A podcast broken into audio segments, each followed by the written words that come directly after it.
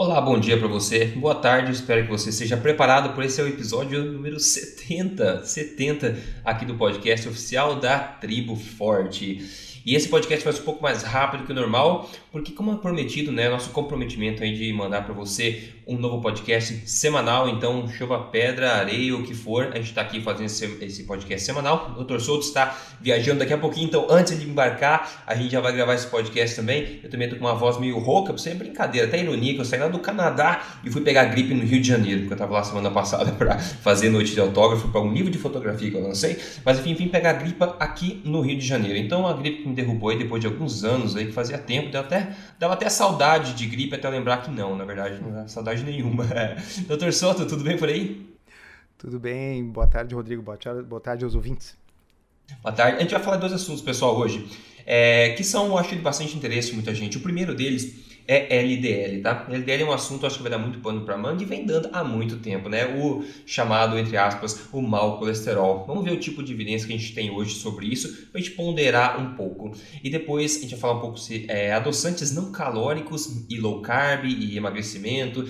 Será que aquele refrigerante diet, aquele refrigerante zero, vai impactar negativamente o emagrecimento, a sua glicose, o sangue? Vamos dar uma, uma, uma palavrinha sobre isso também, que eu acho que o pessoal vai gostar de ouvir. Então, na verdade, doutor o primeiro assunto, eu acho que do LDL, a minha crença pessoal, eu já falei isso antes aqui, é que uma vez que a pessoa, por exemplo, tem uma alimentação forte, né, uma alimentação correta, e os níveis de LDL no sangue não teriam muita significância aí para uma análise de risco de problema de saúde, tendo em consideração todo o contexto dos exames de sangue, né, se todos os ponteiros, os outros ponteiros estiverem em ordem.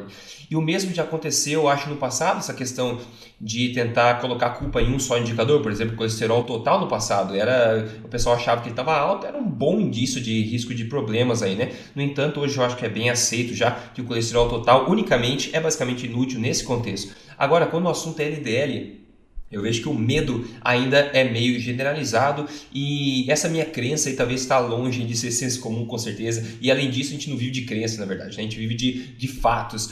Então, o que me fez é, também puxar esse assunto por hoje aqui, hoje de manhã eu estava analisando os exames de sangue da minha mãe, que ela veio me mostrar os exames de sangue e mostra ao longo do tempo. É bacana de ver a comparação, a evolução ao longo do tempo. E ela está com 63 anos agora, está com HDL de 83, triglicerídeos 63 e uma hemoglobina glicada de 5.2. Então são indicadores que são muito bons, a gente pode dizer. Só que o LDL dela está em 153. Então a médica apontou, né? Oh, o LDL está meio alto, está comendo é, carne, gordura, quanta gordura, talvez se comer um pouco menos, não sei. Então ela escutou esse tipo de coisa. Então eu falei para ela, eu tenho minha crença que tendo num contexto né, de exame de sangue onde todo o resto indica uma saúde excelente, eu acho que apontar é o dedo para o LDL nesse caso aqui sem muita base científica é meio arriscado aí, né, para a pessoa mudar o hábito por causa desse tipo de, de informação. Então eu fui dar uma olhadinha, tinha, é, tinha anotado aqui para a gente falar pessoal sobre uma revisão sistemática que foi publicada agora na metade do ano passado, 2016 no British Medical Journal, que teve como objetivo analisar justamente isso. A hipótese de que o colesterol LDL mais alto é associado com maior risco de problema cardíaco e morte de todas as causas. Eles analisaram mais de 68 mil pessoas com mais de 60 anos de idade. E em 92% dos casos, 92% desses casos, foi observada uma associação inversa entre o LDL e a mortalidade de todas as causas. Ou seja, o maior LDL foi associado ao menor risco de morte. No resto dos casos, nenhuma associação significativa foi encontrada. Em dois dos estudos dessa revisão, a mortalidade por problemas cardíacos foi a maior no grupo que tinha os menores LDLs. Bom, o estudo concluiu o seguinte: LDL alto é inversamente associado com mortalidade na maioria das pessoas acima de 60 anos. Esses achados são inconsistentes com a hipótese do colesterol, a qual acredita que o colesterol LDL em particular é inerentemente aterogênico. Ainda, o nosso estudo prova é, um racional para uma reavaliação, proveu um racional para uma reavaliação das diretrizes que recomendam uma redução farmacológica, né, utilizando remédios, do LDL em pessoas é, com, é, em pessoas que tenham aí esse LDL um pouco alto como uma estratégia de prevenção de doenças cardiovasculares. E esse é um assunto quente, né? Eu acho que já falou sobre isso, mas queria saber também teu take, como é que você analisa um LDL, por exemplo, um pouco, digamos assim, mais alto, entre aspas, num contexto dos outros indicadores de saúde, por exemplo. É, esse é um assunto que a gente já abordou, nós já conversamos sobre essa uh, revisão sistemática específica, mas é Sim. é bom uh, para o pessoal se lembrar. Uh, então, realmente, é, é, curioso porque se a gente vai na história da, da, do colesterol e a história do colesterol se mistura com um nome que é Framingham, né? Uhum, uhum. Framingham, o famoso primeiro grande estudo de coorte, aquele estudo onde se acompanhou pessoas na pequena cidade de Framingham e ficavam vendo os hábitos, os fatores de risco e os desfechos, quem morria do quê. Tá? Nesse estudo de Framingham já não tinha nenhuma correlação com pessoas mais velhas, quer dizer, colesterol só era fator de risco para homens jovens. Tá? Hum. Não era fator de risco para mulher de idade nenhuma e uh, muito menos para pessoas de qualquer sexo mais velhas. Tá? E, e, o que essa revisão sistemática mostra é que a preponderância da, da, literatura desde então continua confirmando o fato de que colesterol elevado, LDL elevado uh, nos pacientes mais idosos, cada vez, quanto mais idoso, menos correlação tem e a tendência é haver uma correlação inversa. Tem vários é. estudos mostrando uma correlação inversa. Correlação inversa, para quem não está acostumado com com essa linguagem significa quanto mais alto o colesterol dessas pessoas mais velhas, mais longevas elas são, mais elas vivem.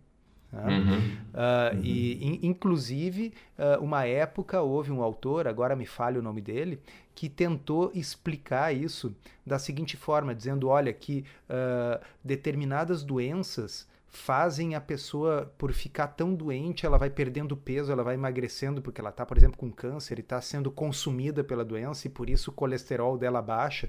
E daí, uh, é, assim, o colesterol baixo estaria relacionado com mortalidade, mas na realidade seria por causa destas outras doenças que fazem o colesterol uhum. baixar.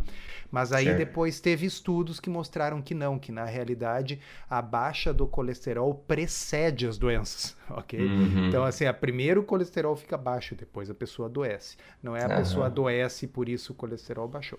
Uhum. Então Uh, eu acho que uh, é, é, um estudo bem interessante, por quê? Porque grande quantidade das pessoas que estão usando estatinas estão usando estatinas uh, sendo pessoas com mais de 60 anos, tá? nas quais existe uma correlação estatística inversa entre colesterol e doença cardíaca e mortalidade, e são pessoas que nunca tiveram um evento cardiovascular, que a gente sempre repete aqui, mas vamos continuar repetindo, é diferente da pessoa que já infartou uma vez. Certo uhum. no qual a medicação realmente ajuda a diminuir o risco de um segundo infarto. Pessoa que já colocou um stent na coronária, no qual a medicação realmente diminui a chance de entupir aquele stent. Eu estou falando da pessoa que está tomando remédio porque é que nem a mãe do Rodrigo.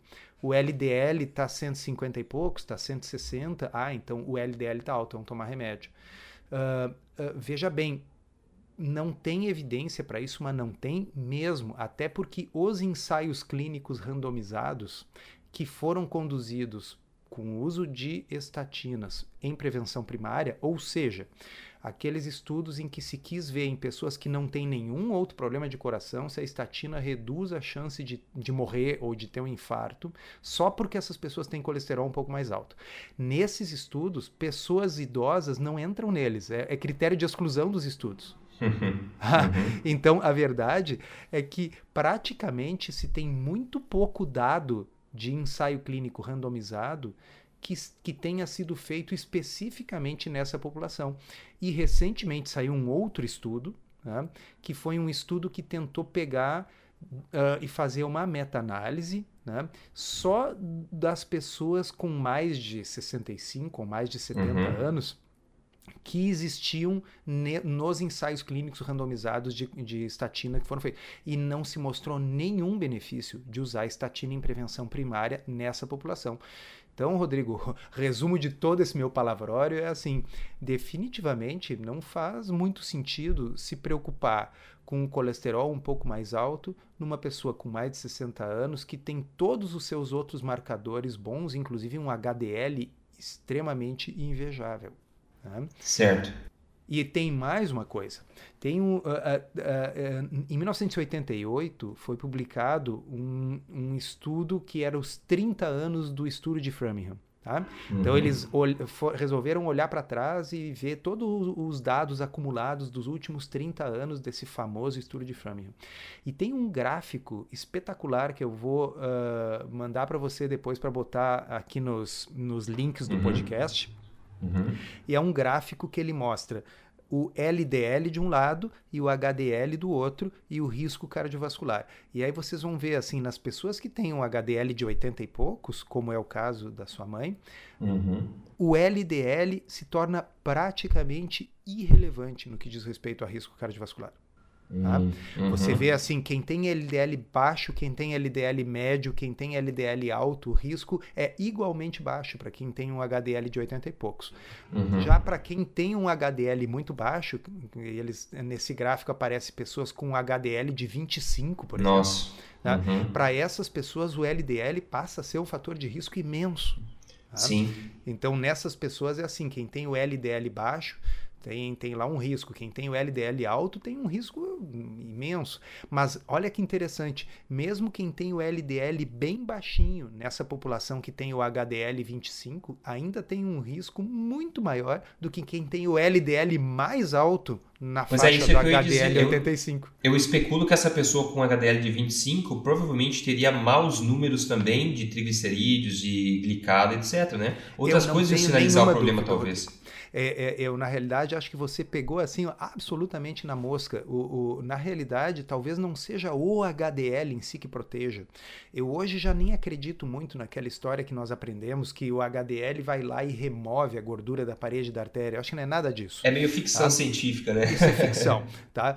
Uh, o que acontece é o seguinte: HDL alto e triglicerídeos baixos são um, um surrogate, são um, um, um marcador substituto uh, indicando que essa pessoa tem uma boa saúde metabólica e não tem resistência à insulina e é bastante uhum. sensível à insulina, uhum, ok? Uhum. Então, na realidade, não é o HDL alto, talvez, imagino, que proteja, é que o HDL alto denota uma pessoa metabolicamente saudável no eixo glicose-insulina.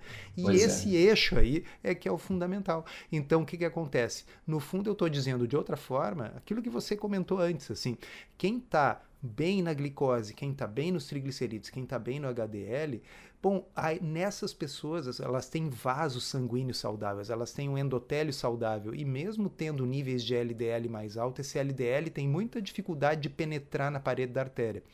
Veja bem, uhum. ele continua sendo um fator de risco, tá, Rodrigo? Então, assim, o, a interpretação correta dos dados é: sim, mesmo quem tem 85 de HDL, nesse subgrupo privilegiado de pessoas que têm 85 de HDL, aquelas que têm LDL mais alto têm um risco cardiovascular um pouco maior do que as que têm LDL mais baixo. Tá? Mas é um pouco, é bem pouquinho. Tá? Então ele é um é... fator de risco que ele, que ele é sobrevalorizado, tá certo? E de longe é... não é independente como muita gente acha que é, né? É, vamos dizer assim, é aquele negócio, olha, a pessoa está dirigindo, ela não bebe antes de dirigir, ela cuidou que os pneus não estejam carecas, ela usa cinto de segurança. Bom, o LDL é aquele negócio assim, além do airbag principal, o carro tem aqueles airbags laterais também, sabe? Uhum, Quer dizer, uhum. uh, assim, não é que ele não tenha nada a ver com risco, mas ele é absolutamente secundário a um monte de fatores mais importantes. Sim. Então, o que existe assim, nós pegamos o fator de. Veja bem, ele não é um não fator, ele é um fator de risco, mas ele é um fator de risco secundário secundário, absolutamente secundário, e, e, veja bem, é um fator de risco que é modulado pelos outros. Quer dizer, Exatamente. O, quanto, o quanto de risco ele, ele confere depende de como é que está o resto. Tá? Exatamente. Bom, e aí nós pegamos esse fator e nós dissemos assim que ele é o fundamental, que ele é o que vai determinar a dieta. Assim, bom, nós, nós temos que fazer uma dieta que não mexa em LDL, quando ele é o fator menos é. importante. E, e essa mesma dieta que foi desenhada pelo Ansel Keys e seus companheiros lá, cuja única coisa que eles estavam pensando era LDL, esculhamba todos os outros. Ok? Uhum. Então, assim, é um negócio de altíssimo carboidrato, baixa gordura, é. tá certo? E, e aí, então, os triglicerídeos vão para o espaço, o, uhum. o HDL fica bem baixinho, a pessoa engorda, mas aí o LDL fica mais baixo. E aí a pessoa morre, né? Sim, é, morre com LDL baixinho. É, outra. Agora, diga. Assim, tudo isso que eu estou falando em pessoas mais jovens, porque como você muito pegou com essa revisão sistemática, em pessoas mais velhas, o LDL passa a ser real, realmente secundário em termos de prevenção primária. É o que a literatura está mostrando. É, e eu acho que você também, a gente já conversou sobre isso, eu você, é, pessoal que gosta de números, enfim, você fazer a razão, né? Triglicerídeos divididos pelo HDL, a, você vê na literatura, eles sugerem que essa razão fique menor que 2, por exemplo. No caso da minha mãe, ela fica em 0,75, então é muito baixo. Eu acho que tem que ficar bem menor que 2 para ser ótimo, né? Que uma coisa é, é assim perigoso, outra coisa é ótima, a distância é grande, né? Então o pessoal que gosta dessa razão, acho que é bacana dividir o número de triglicerídeos pelos HDL e ver qual que é essa razão, né? Que é um marcador, na minha opinião, bem melhor que o LDL isolado também. Eu acho que você é. mencionou um tempo aí que você também costuma usar esse tipo de coisa ou eu uso, eu uso sim. Uh, ah, para mim, o, no, no, no, painel lipídico normal, tradicional, esse, uh, eu acho uhum. que as duas razões que mais importam é essa que você falou, triglicerídeos dividido por HDL, de preferência menor que 2, e colesterol total dividido por HDL, de preferência menor que 4,5. Né? Então, a gente tendo isso aí, em princípio, isso tem muito mais valor do que o. Inclusive, eu vou dizer uma coisa: a Associação Americana de Cardiologia concorda comigo. que não tá? é vou, vou provar, vou provar é. que ela concorda comigo. Pessoal, coloca aí no Google AHA, American Heart Association, AHA Calculator, tá? Calculadora da AHA. E procurem o LDL ali. Não uhum, tem? Não tem, é tá? Uhum. A calculadora de risco cardiovascular da Associação Americana de Cardiologia pergunta o seu colesterol total, pergunta o seu HDL, pergunta a sua pressão, se tem diabetes ou não, tá? E a idade e o sexo. Não tem LDL ali, Pronto, uhum. a ARRA concorda comigo. A ARRA está dizendo. E, e, veja bem, não é porque eles calculam o LDL, porque para calcular o LDL eles teriam que saber os triglicerídeos. Eles não perguntam os triglicerídeos. É porque eles consideram que LDL é pouco importante no cálculo é. do risco cardiovascular. Não confia em mim, para agora da pausa aí, ó. Aperta o pause no, no, no podcast, vai no Google e bota a calculadora de risco cardiovascular da Associação Americana de Cardiologia. Não considera LDL, ele é desconsiderado. Por quê? Porque colocar ou não colocar ele mudaria praticamente nada a predição do modelo estatístico. É, e vale um alerta que você fala não acredita em mim, mas também eu sugiro que não acredite na ARRA também, porque a gente né, não, não cometa esse erro também. Mas eu digo, se a ARRA, que é a ARRA super conservadora nesse troço, Sim, na outra exato, semana exato. nós estávamos ainda falando daquela injeção de saco do é, óleo de coco que eles fizeram. É, Nem a ARRA considera na sua calculadora de risco o LDL, por quê? Porque ele é secundário a o colesterol total, triglicerídeo, se é diabético ou não, se é hipertenso ou não, essas coisas. Tá? Agora, dito isso, não significa que a pessoa possa ter colesterol de 400 e ficar tranquila. É, entendeu? Mesmo um fator de risco que não é tão importante, se ele tiver num nível superlativo, entendeu? Bom, aí não dá, tem que ajeitar alguma coisa, tem que mudar a dieta, eventualmente medicar. Então esse é meu take, assim. Ele é um fator de risco, mas ele é um fator de risco que tem um peso menor. Tá? Ele pode ser completamente desconsiderado? Não, mas ele não pode ser considerado a coisa principal, porque ninguém, nem a ARRA, considera ele principal.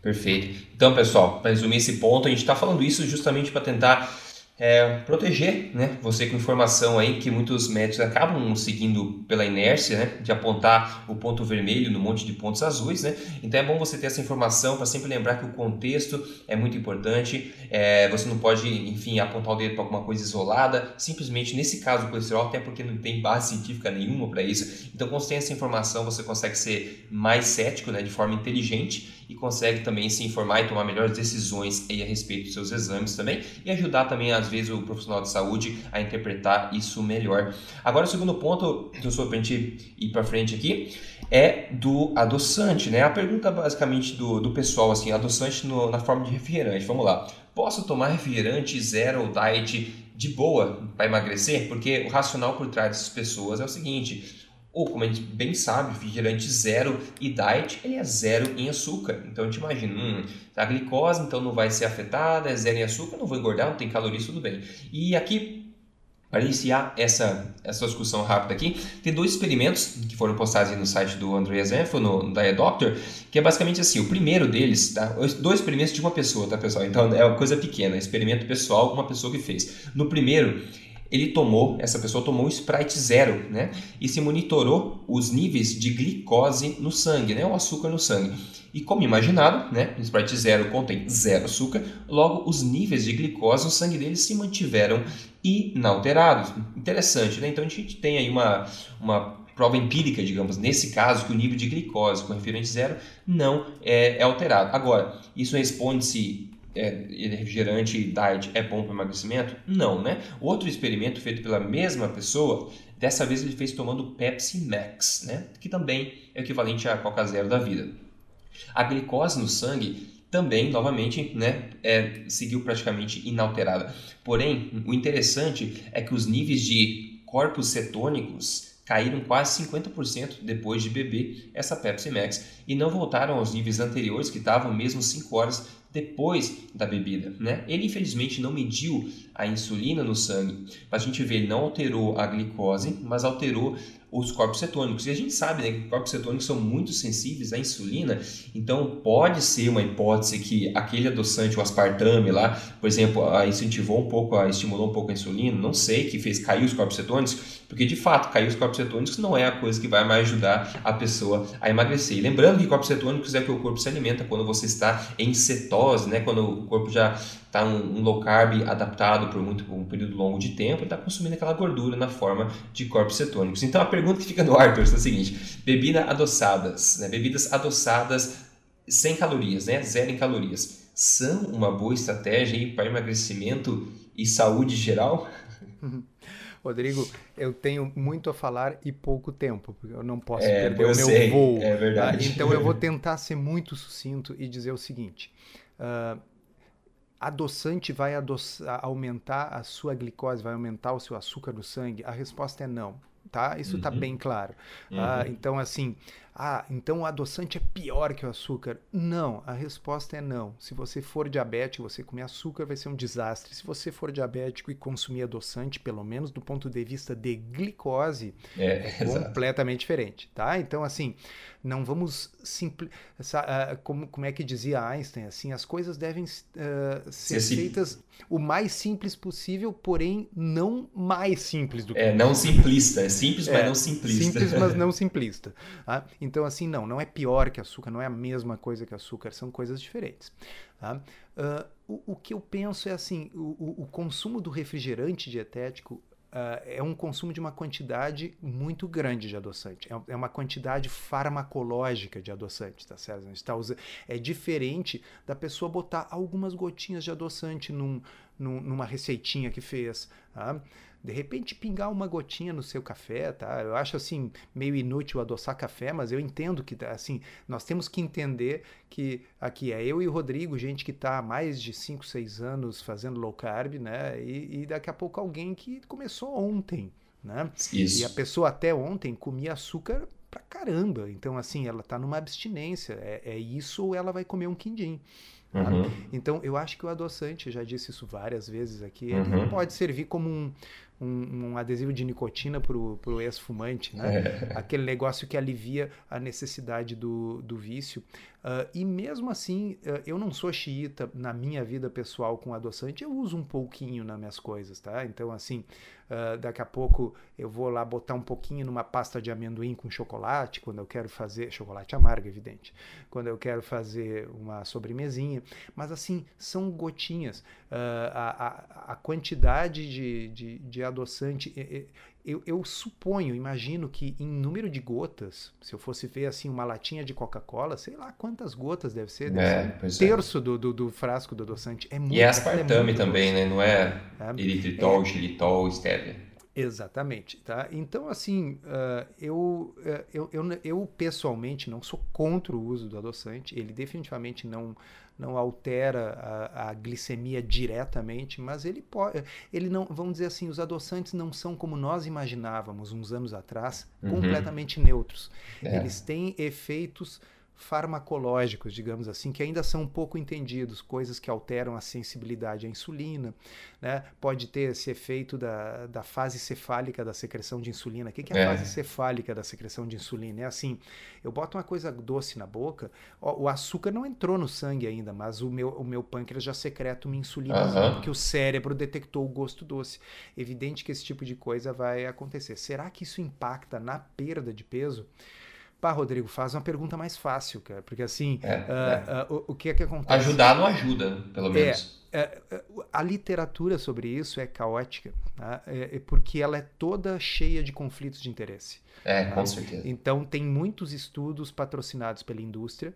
Teve um, um, um, um, estudo recente, aí um ensaio clínico randomizado, aparentemente bem conduzido, que mostrou que o pessoal que tomava refrigerante diet perdia mais peso do que quem bebia água.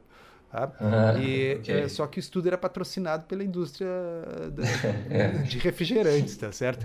Então, assim, uh, é, é, muito difícil, entendeu? Uh, uh, porque cá entre nós, eu tenho dificuldade de acreditar que as pessoas vão emagrecer mais com o refrigerante diet. Assim, eu não teria nenhuma dificuldade de aceitar que se emagrece mais com refrigerante diet do que com refrigerante normal. Sim, sim. Agora, mais do que com água, Uh, então, aí a gente acaba suspeitando dos estudos, né?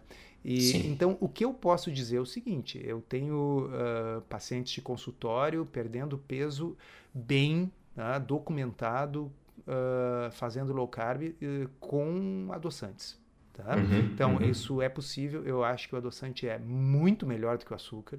Não importa que seja artificial, não importa que seja esclamato sacarina, é muito melhor do que o açúcar mas eu penso que assim o objetivo deve ser assim nem que seja num horizonte de tempo um pouco maior pense em meses né vão diminuindo para ver se, se, se deixa bem pouquinho né? Uhum, ficar uhum. tomando bastante refrigerante diet todos os dias assim é, é evidente eu não preciso justificar o que eu vou afirmar agora não é bom para a saúde de ninguém é, tá certo? É. é. tipo, é tão evidente que é auto-evidente, é tautológico, é evidente Sim. que não é bom.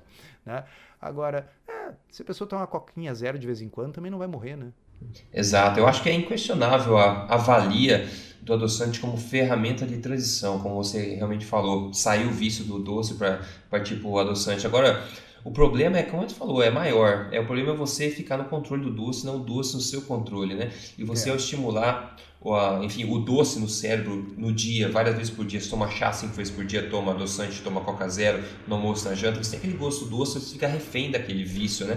Então acho que isso não precisa, não precisa de estudo para mostrar que uma coisa como essa não é natural. Então acho que todo mundo devia ter como objetivo estar tá no controle do doce, de forma que você escolha quando você quer sentir o gosto doce e não se sinta oprimido e ameaçado pelaquela gula que te força a obter aquele doce, né? Então, é isso aí. Eu acho que, acho que ficou bacana. Você chegou a almoçar hoje para contar ao pessoal o que, que você degustou no almoço hoje?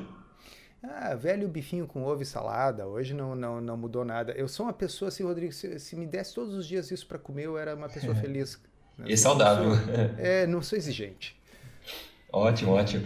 Hoje eu fui no, no buffet de sushi aqui, que está longe de ser o que eu considero saudável, mas estava com saudade, enfim, foi com, com com família. Mas essa é outra coisa, eu podia falar outro episódio, enfim, que sushi hoje em dia tem a, né, a cor verde na mente de muita gente, né? Pra gente ver que o sashimi, que é o peixe, tudo bem. Agora o sushi, sabe Deus o que, que o pessoal coloca dentro lá, até farinha tem. Ah, sempre tem açúcar, por exemplo, né? E tem muito mais em proporção de arroz e carboidratos do que de peixe, né, pessoal? Fala a verdade. E aquilo que eles fazem hoje nesses de sushi, não dá nem para chamar de sushi. Na verdade, um japonês eu acho que se mataria de vergonha se visse muito dos bufês aqui que o pessoal faz e e chamam de sushi, né? Mas enfim, é bom ficar alerta, não é porque é um restaurante japonês que, que vai ser bom e saudável, né? Vamos ficar alerta a respeito disso.